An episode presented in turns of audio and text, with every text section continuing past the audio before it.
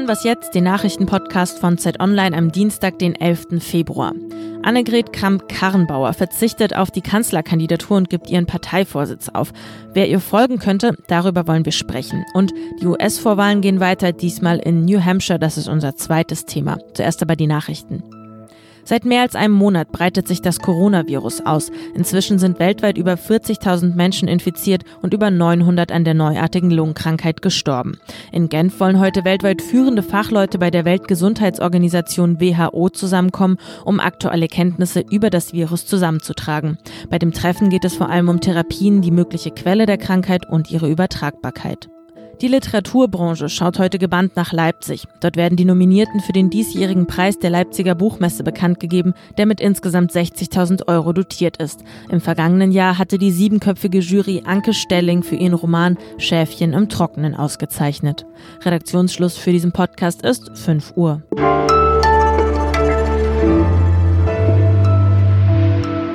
Hallo, ich bin Erika Zinger. Willkommen zu Was jetzt an diesem Dienstag. Ich werde mich nicht um eine Kanzlerkandidatur bewerben. Parteivorsitz und Kanzlerkandidatur müssen aus meiner Sicht am Ende aber in einer Hand liegen. Und deswegen werde ich so lange Parteivorsitzende bleiben, bis die Entscheidung über die Kanzlerkandidatur getroffen ist ja, das war Annegret Kramp-Karrenbauer Montagmittag bei der Pressekonferenz im Konrad-Adenauer-Haus. Damit war Montag in jedem Fall klar, dass die politische Krise in Thüringen auch die Bundespolitik erreicht hat. Offen ist nun, wie es für die CDU weitergehen soll, wer also Nachfolger oder Nachfolgerin von AKK wird und wie die CDU sich aber auch innerparteilich positionieren will in bestimmten Fragen. Lisa Kaspari aus der Politik-Ressortleitung ist bei mir jetzt erstmal im Studio. Hallo Lisa. Hallo. Stundenlang hat der CDU-Vorstand da am Montag getagt. Vor allem soll es eine Debatte zu der Frage gegeben haben, wie man mit der rechtskonservativen Werteunion umgehen will. AKK hat ja dann bei der Pressekonferenz gesagt, dass sich diese vom Wertefundament der CDU entferne. Muss denn die CDU nicht endgültig sich von dieser Werteunion trennen, um die Krise zu überstehen? Das weiß ich nicht sicher. Ist es ja so, dass die Werteunion nur ein Symptom für die Probleme der CDU ist und mhm. für die mhm. Zerrissenheit der CDU ist. Das heißt, ob man mal sie jetzt formal ausschließt und trotzdem die Wünsche nach einer Öffnung nach rechts da bleiben. Mhm.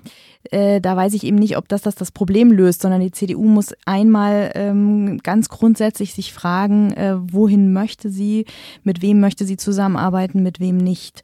Und ähm, dann finde ich in einem zweiten Schritt äh, geht es dann um die Werteunion, die ja noch nicht mal eine offizielle Gliederung ist der mhm. Partei.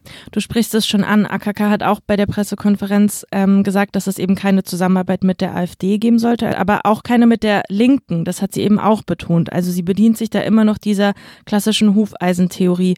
Wie kann man sich nach den ganzen Geschehnissen in Thüringen immer noch hinstellen und weiter daran festhalten? Ja, das fragen sich viele. Ich frage mich das auch, aber das ist offensichtlich äh, emotional ein sehr wichtiges Thema für viele in der CDU.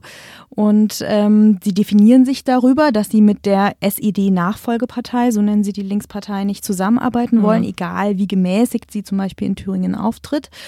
Und daran ist momentan offensichtlich nicht zu rütteln. Es gibt Versuche. Daniel Günther, Ministerpräsident in Schleswig-Holstein, hat das wohl heute auch nochmal in der Sitzung angesprochen, dass das nicht sein kann. Mhm.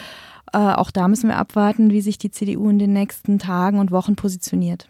AKKs Nachfolge, die wird jetzt also ziemlich richtungsweisend für die CDU. Es sind jetzt schon so drei Namen im Umlauf. Friedrich Merz, der auch vor wenigen Tagen ja schon mal auf Twitter geschrieben hatte, hey, ich werde mich auf jeden Fall wieder politisch für mein Land engagieren wollen. Jens Spahn und Armin Laschet, wer wäre denn da eine gute Wahl? Naja, eine gute Wahl wäre ja jemand, der beide Seiten, also den liberalen Flügel und den konservativen Flügel in der CDU vereinen kann. Aber bei diesen drei Kandidaten sehe ich da niemanden mehr. ähm, Jens Spahn und auch Friedrich Merz vor allem stehen ja für den konservativen Flügel, Laschet eher für den liberalen Flügel. Ähm, von daher bin ich echt gespannt, wie die Entscheidung ausgeht und wie die Entscheidung bei der Kanzlerkandidatur mhm. ausgeht. Da könnte es sogar sein, dass die CSU wieder ins Spiel kommt mit Markus Söder, der ja ganz geschickt so zwischen allen Fronten steht. Hat jetzt diese ganze Krise der CDU auch Auswirkungen auf die große Koalition? Das kann sein. Ich glaube nicht, dass die SPD jetzt äh, quasi aus Eigennutz sagt, wir kündigen die Koalition auf, mhm. weil wir gewinnen dann die nächsten Bundestagswahlen. Davon ist sie weit entfernt. Aber ich denke, das gibt auch erste Forderungen von Konservativen, die sagen, ähm, wir müssen jetzt auch die Frage stellen, ob wir mit dieser Kanzlerin die nächsten anderthalb Jahre noch weitermachen können. Ich danke dir, Lisa. Gern.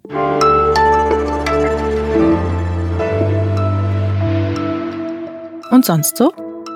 Ja, das hatte sich Bundespräsident Frank-Walter Steinmeier wohl anders vorgestellt. Im vergangenen Jahr musste er ziemlich heftige Kritik einstecken, weil er der Führung des Irans herzliche Glückwünsche zum 40. Jahrestag der Islamischen Revolution übermittelt hatte. Er wollte das in diesem Jahr eigentlich anders machen. Er wollte auf so eine Glückwunschkarte verzichten. Allerdings wurde Iran jetzt doch zu seinem Nationalfeiertag gratuliert. Naja, wie kam es dazu? Das Präsidialamt sagt, es wurden intern zwei Optionen diskutiert. Erstens, ein kritisches Telegramm zu schicken oder zweitens gar keins. Also hat man dieses kritische Schreiben vorbereitet und an die deutsche Botschaft in Teheran weitergeleitet. In dieser ganzen Kette gab es irgendwo einen Fehler und die Botschaft erfuhr nicht, dass sich Steinmeier gegen das Telegramm entschieden hatte und hat das Schreiben dann an die Führung des Iran weitergegeben. Ja, jetzt muss der deutsche Botschafter Schadensbegrenzung betreiben. Er muss der iranischen Führung mitteilen, dass das Schreiben ohne eine abschließende Billigung des Bundespräsidenten übermittelt wurde und es in diesem Jahr leider keine Glückwünsche aus Deutschland gibt.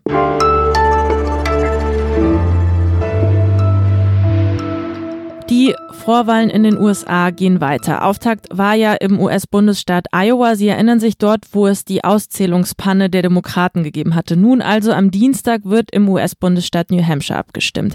Auch in New Hampshire wird mitentschieden, wen die Demokraten ins Rennen um die Präsidentschaft schicken. Mein Kollege Jörg Wimalasena, Korrespondent in den USA, ist vor Ort und bei mir am Telefon. Hi Jörg. Grüß dich, hi. Bernie Sanders und Pete Buttigieg, die sind ziemlich gegensätzlich, was ihr Programm, was ihre Person und ihre UnterstützerInnen angeht. Trotzdem gelten die ja beide als Favoriten für die US-Präsidentschaftskandidatur. Ja, das stimmt und äh, daran sieht man eigentlich auch, äh, wie unterschiedlich die Bedürfnisse verschiedener Wählergruppen sind, weil Sanders und Buttigieg ähm, sind wirklich wie Tag und Nacht. Sanders ist 78 Jahre alt, bezeichnet sich selbst als Sozialist, ähm, will eine große Revolution im Grunde genommen in den USA anzetteln und wird vor allem unterstützt von armen Arbeitern, von Minderheiten und äh, ist natürlich getragen von im Grunde genommen den Millennials, von äh, Leuten, die so alt sind wie ich, äh, Anfang 30. Das, äh, das sind die Leute, die nicht mehr wirklich an die Zukunft glauben und ihre Hoffnung auf Bernie Sanders setzen. Und äh, Budicic ist im Grunde genommen das genaue Gegenteil. Er ist sehr jung, er ist 38 Jahre alt, absolut äh, ein Bildungsüberflieger, war in Harvard, Rhodes Scholar äh, in Oxford, hat dazu auch noch Militärdienst äh, abgeleistet, äh, spricht sieben Sprachen und ist natürlich jemand, der, wie soll ich sagen, im Akademiker verliebten Establishment-Flügel äh, der Demokraten sehr, sehr gut ankommt und versucht halt eher moderate äh, Wähler anzusprechen. Seine Wähler sind eher sind eher älter, eher wohlhabend und eher weiß. Äh, gerade bei Schwarzen hat äh, Budicic sehr, sehr große Probleme. Es hat sich ja so eine Art Zweikampf zwischen den beiden entwickelt. Ähm, wofür steht denn der innerhalb der Demokraten? Ja, es gibt hier in der politischen Diskussion gibt es so den Begriff Theory of Change, also die Idee des Wandels, die ein äh, Kandidat vorschlägt. Und ähm, die Idee der Demokraten in den letzten 40 Jahren war eigentlich immer Mitte-Kandidaten aufzustellen, immer Leute, die nicht zu kritisch gegenüber der außergewöhnlichen Macht äh, der Finanzeliten und äh, der großen Unternehmen stehen. Und man hat halt immer versucht, mit so moderaten Leuten die wenigen Wechselwähler, die es gibt in den USA, mhm. irgendwie zu umwerben. Und äh, dafür steht natürlich Buttigieg. Er spricht zwar immer ganz, ganz häufig von, die alten Pläne haben nicht funktioniert, jetzt müssen neue her, aber im Grunde genommen äh, steht er für die alten Pläne. Bei Bernie ist es genau andersrum. Er will einfach eine Revolution anzetteln und zwar indem er all die Menschen, die verarmten Leute, die, die Minderheiten, die sich schon längst verabschiedet haben vom politischen Prozess, weil sie gar nicht mehr glauben, dass irgendjemand äh, sich für ihre Probleme interessiert, diese Leute mit ins Boot zu holen. Also nicht unbedingt Wähler rüberzuziehen, das möchte er natürlich auch, aber einfach mhm. dafür zu sorgen, dass Millionen Leute, die vorher noch gar nicht gewählt haben, dass die jetzt wählen gehen. Also ich glaube, wenn man das politisch vergleichen würde, dann wäre das so ein bisschen Civil Rights Movement, Martin Luther King, äh, ist Bernie Sanders und äh, Pete Buttigieg ist äh, eher so Seeheimer Kreis. Lass uns noch mal kurz über Joe Biden sprechen. Der ist etwas in den Hintergrund geraten. In Iowa hatte Biden nur den vierten Platz erreicht und auch in New Hampshire sieht es nicht so gut für den aus. Was, was ist los mit Biden? Ja, ja, also erstmal in, in, den vergangenen Monaten schon ist relativ deutlich geworden, dass äh, Biden Probleme hat. Es gab sogar eine Situation, wo ihm nicht mal mehr der Name von Obama eingefallen ist, unter dem er als Vizepräsident gedient hat. Sein großes Argument war immer, ich kann Wähler der Mitte an die Demokraten wieder binden und ich kann deshalb Donald Trump besiegen. Mhm. Nun, während Iowa nur den vierten Platz belegt, dessen Argument der Wählbarkeit äh, bricht natürlich ein wenig zusammen. Er hat die Leute nicht inhaltlich mit großen Ideen überzeugt, sondern einfach nur äh, sich als Kandidat der Vernunft präsentiert. Nun gibt es aber jemanden, der genauso die moderaten Wähler anspricht wie Biden, aber halt etwas jünger und dynamischer ist, wie Herr Buttigieg. In den nationalen Umfragen liegt Biden zwar immer noch ein bisschen vorn, aber Buttigieg und Sanders äh, sind da dem Weg, ihm Konkurrenz zu machen. Vielen Dank dir, Jörg. Sehr gerne. Damit sind wir am Ende von Was Jetzt. Denken Sie dran, Sie können uns gerne schreiben an wasjetzt.zeit.de. Morgen hören Sie meine Kollegin Munja Mayborg. Mein Name ist Erika Zinger. Tschüss und machen Sie es gut.